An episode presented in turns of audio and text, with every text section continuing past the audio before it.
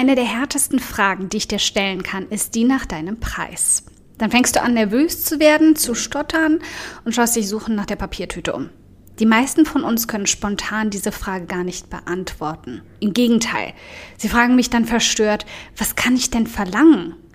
Als wäre Geld etwas, was eine Limitierung hat. Aber Preise haben nur eine einzige echte Limitierung. Dich.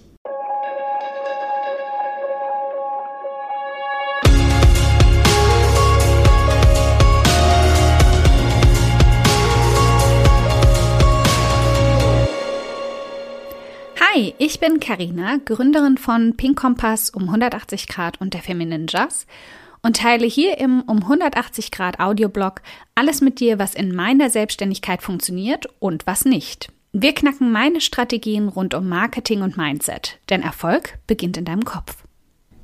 Die Frage nach der Preissetzung werden wir in dieser 38. Folge nicht beantworten können. Dazu habe ich aber auch schon einige Artikel geschrieben und deren Links findest du wie immer unter dieser Folge. Was wir aber heute ausräumen können, sind die falschen Antworten auf Preisanfragen. Die, mit denen du deinen Preis ins Bodenlose fallen lassen kannst und mit denen du selbst deinen Wert minderst. Niemand anderes. Nicht das Budget der Person, die nach deinem Preis fragt, nicht deine mageren Zahlen oder dein vermeintlich fehlender Expertenstatus. Du selbst. Allein damit, was und wie du antwortest. Als erstes möchte ich also, dass du selbst versprichst, von jetzt an nie wieder diese Frage mit einer Gegenfrage zu beantworten. Es sei denn, die Gegenfrage zielt darauf ab, deinen Arbeitsaufwand einzuschätzen. Aber ich möchte nie wieder von dir folgende Fragen hören. Was kann ich denn dafür verlangen? Was darf ich denn dafür verlangen? Wie hoch ist denn das Budget dafür? Stattdessen möchte ich klare, stotterfreie Antworten hören. Und wir üben jetzt mal, wie das geht.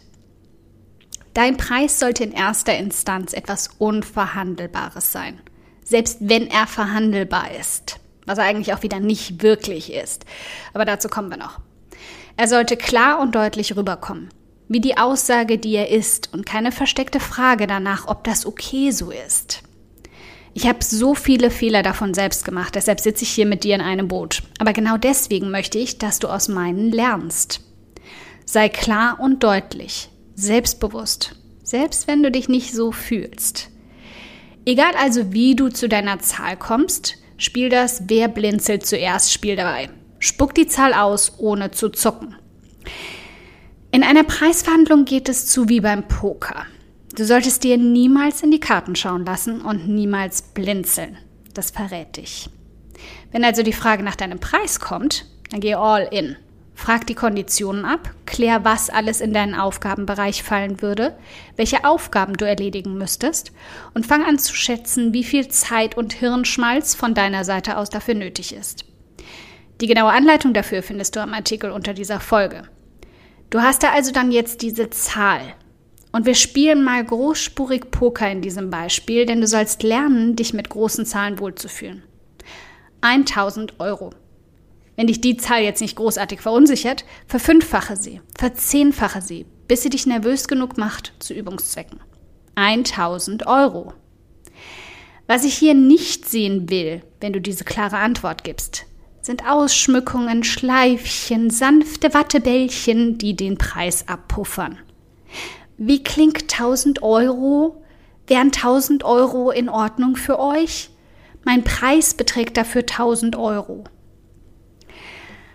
All das ist die versteckte Frage, ob das okay ist. Das ist nicht der Preis. Warum da auch die letzte Aussage dazu gehört? Weil es nicht dein Preis ist. Das impliziert nämlich, dass der vergleichbar ist mit dem Preis von anderen. Was er nicht ist, es ist der Preis, den die geforderte Leistung wert ist. Punkt. 1000 Euro. In die letzte Wortfalle habe ich auch immer mal wieder und das ist völlig okay. Wir dürfen rückfällig werden, wir üben ja noch. Also üben wir jedes Mal ein bisschen besser darin zu werden. Hab keine Angst beim Poker zu verlieren oder ärger dich darüber, dass du hättest gewinnen können. Es gibt immer eine nächste Runde und auch beim Poker wirst du immer und immer besser, bis du unschlagbar wirst und nie wieder blinzelst. Du darfst bluffen, du darfst innerlich zittern und bibbern, du darfst dich ärgern aber du weißt danach genau, was du in der nächsten Runde dann anders machen kannst. Und das ist mehr wert, als die erste Runde zu gewinnen. Weil du danach in jedem Spiel mehr gewinnen wirst, als du im ersten vielleicht verloren hast. Also lass uns noch mal ein bisschen auf diese Wattebausche eingehen. Die Worte, die deinen Preis abpuffern sollen, damit er nicht so schlimm klingt. Was in sich schon Unsinn ist. Dein Preis klingt nur dann schlimm, wenn du ihn so klingen lässt. Normalerweise verlange ich dafür impliziert Wertminderung. Eigentlich liegt mein Honorar dabei bei, sind wieder nur Füllwörter, die hier echten Schaden anrichten. Lass also alles weg, was den Preis relativieren würde. Der Preis dafür sind 1000 Euro. Punkt. Ausrufezeichen. Aber definitiv kein Fragezeichen. Und jetzt kommen wir nochmal zu dieser Verhandlungssache. Verhandeln ist völlig normal. Beim Poker werden die Preise erhöht, hier werden sie gedrückt. Aber ich möchte, dass dein Preis für dich ab jetzt in Stein gemeißelt ist. Unbeweglich. Kein Euro nach rechts oder links. Ja, vielleicht nach oben. Ne? Das geht immer. Aber was du tun kannst, ist deren Anfrage zu drücken. Mindere das, was sie bekommen, nicht das, was sie bezahlen.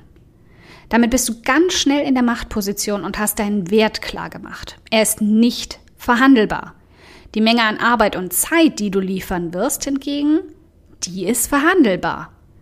Und wenn sie das Budget nicht haben oder das Konto oder das Portemonnaie das nicht hergibt, dann, meine Liebe, sitzt du am falschen Pokertisch. Wir spielen hier nicht um Erdnüsse oder Bonbons. Also wirf die Spieler raus, die damit ankommen. Wovon ich hier rede?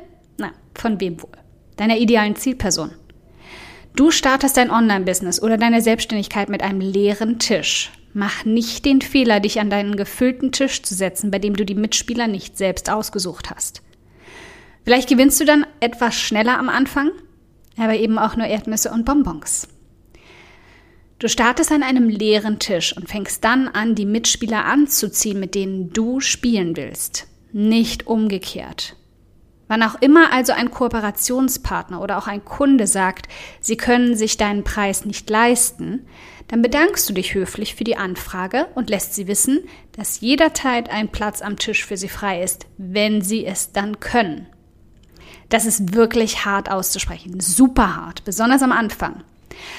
Aber erinnere dich immer daran, sobald du einmal die Erdnüsse auspackst, deinen Wert minderst, deinen Preis senkst, wirst du deine Mitspieler nur ganz schwer dazu bekommen, mit etwas anderem zu spielen. Und vergiss nicht, was du eben gelernt hast. Du musst nicht aus dem Spiel aussteigen, wenn sie das Budget nicht haben. Senk das, was du lieferst. Wenn sie ein geringeres Budget haben, dann liefere weniger, sodass sie sich das dann leisten können. Wenn sie das auch nicht tun, dann weißt du ganz genau, es geht ihnen nicht um deinen Wert. Sie sind einfach nur Schnäppchenjäger und werden jeden nehmen, der für ein Taschengeld arbeitet. Und willst du wirklich mit jemandem arbeiten, der deinen Wert nicht schätzt, der nicht so von deiner Arbeit begeistert ist, dass er auch nur ein bisschen davon nimmt, statt gar nichts? Als letztes streichen wir noch einen Satz, der quasi wie der Blick in deine Karten ist und deine Mitspieler wie den Grinch grinsen lässt, weil sie wissen, sie haben dich schon in der Tasche. Wie hoch ist denn euer Budget dafür? Wie viel könntest du dir denn leisten? Anfängerfehler. Und du ahnst nicht, wie oft ich anfangs in diese Falle getappt bin. Ich war nicht ganz so direkt darin, danach zu fragen, aber ich habe mich oft einwickeln lassen, wenn mir die Höhe des Budgets genannt wurde. Ich dachte dann immer, das wäre der Deckel und habe mich in den Topf pressen lassen. Fataler Fehler. Vergiss nicht, wir sind hier am Pokertisch. Und genauso wie du dir ein Ass im Ärmel bereithältst, tut das auch dein Gegenüber. Das Budget, was dir genannt wird, ist nie die Oberkante. Glaub das für keine Sekunde. Also sollte dir jemand mit einer fixen Zahl kommen, dann mach ein drittes und endgültiges Angebot in der Mitte zwischen deinem ersten Angebot und deren angeblichem Budget und passt deine Leistungen, was du also dafür lieferst, entsprechend an. Senk das Angebot, nicht den Preis. Habe ich das heute deutlich genug gemacht? Dann kommen wir zu deiner Aufgabe des Tages. Überleg dir drei Szenarien, wann oder wie jemand mit einer Anfrage auf dich zukommen könnte, bei dem du einen klaren Preis nennen musst. Oder vielleicht kam der Fall sogar schon vor und du hast nicht ganz ideal reagiert. Berechne mit der Hilfe der Artikel unter dieser Folge, die ich früher schon mal darüber geschrieben habe, deinen unverhandelbaren aktuellen Preis. Und vergiss auch nicht, den auf Dauer immer wieder zu steigern. Und dann übe mit dir selbst, ihn in Stein zu ritzen. Sprich ihn offen aus, mehrmals. Trag ihn dir fest in deine Preisliste, die nur du siehst. Danach möchte ich, dass du Gegenangebote ausarbeitest. Sollte dir also jemand mit dem üblichen Pokerzügen kommen. Wie kannst du die Leistung oder die Zeit senken und den Preis entsprechend anpassen, ohne den Wert zu mindern? Erstell dir also für jedes Angebot einen Plan B, dein Ass im Ärmel, um das Spiel zu gewinnen. Und dann setz dir als dritten Punkt ein Versprechen unter diese Liste. Niemals etwas anderes anzunehmen als diese beiden Varianten. Damit meine ich nicht explizit dieses Angebot, dazu ist das viel zu individuell. Aber dass du niemals etwas anderes annimmst als deinen zuerst genannten Preis, übrigens mit Puffer nach oben, oder eben dein Ass im Ärmel mit dem geminderten Angebot. Diese Regeln bestimmen das Spiel. Und das sind deine Regeln und dein Spiel. Wenn dir die Spieler nicht gefallen, du von den Erdnüssen wegkommen willst, verlass den Tisch. Starte ganz bewusst nochmal deine eigene Runde. Dafür ist es nie zu spät.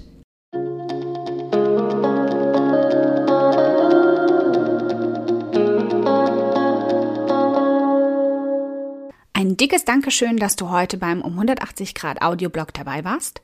Und falls du noch mehr knackiges Marketingwissen oder Mindset- und Motivationskicks brauchst, schau auf podcast.um180grad.de nach weiteren Episoden oder direkt auf www.um180grad.de in über 100 hilfreiche Artikel rein.